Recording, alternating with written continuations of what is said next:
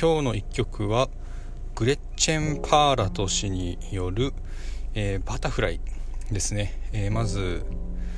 グレッチェン・パーラト氏は1976年生まれの、まあ、女性ジャズシンガーアメリカ生まれです。で、えーまあ、いろんな人と共演されてるんですけども、えまあ、今も現役で歌ってらっしゃる方です。で、えーえー、ドータ・デイブ・パーラトさんというフランク・ザッパーのベーシストをやってた方の、えー、娘です。ということです。娘さんですと、As a child, Parat says she was influenced by ボサノバボサノバ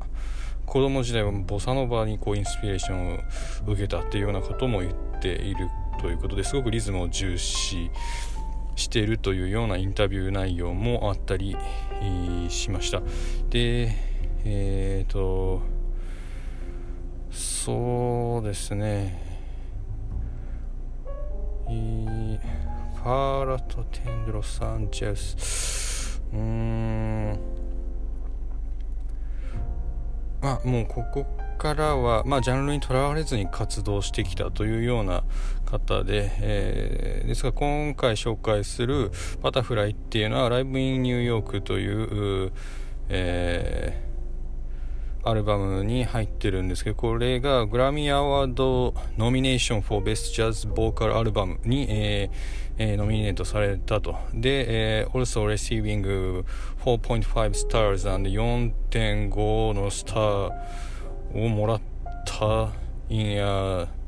ダウンベストマガジンちょっとこれも知らないですけどね、えーとまあ、すごく評価が高いっていうことだと思います。With the DVD hitting number one on the iTunes based music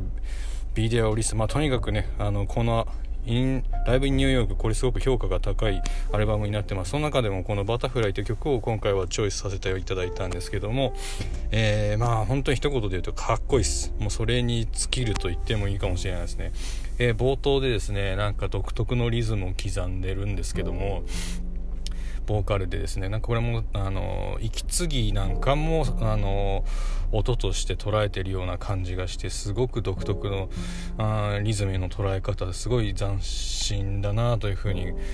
個人的には感じました。でえっ、ー、とまあえーと、とこれはピアノとドラムと、えー、ピアノドラムあとウッドベースですかねで4人で演奏してる音源なんですけども、えー、まあ、各人のソロもあって、まあ、まさにこれはもうジャズと言っていいでいいでしょうというスタイルですね。まあえー、ビバップとかなんかに始まったあ各楽器がソロを取るっていうようなスタイルまあそのある意味この編成ですけどもボーカルばっかりっていう感じではないです。おのおのボーカルも一つの楽器として扱ってこう演奏楽曲が成り立ってるというような印象を受けました。で本当全楽器ソロ全部かっこよかったです。あのぜひ聴いてみてください。今日はちょっとこんなところでまた。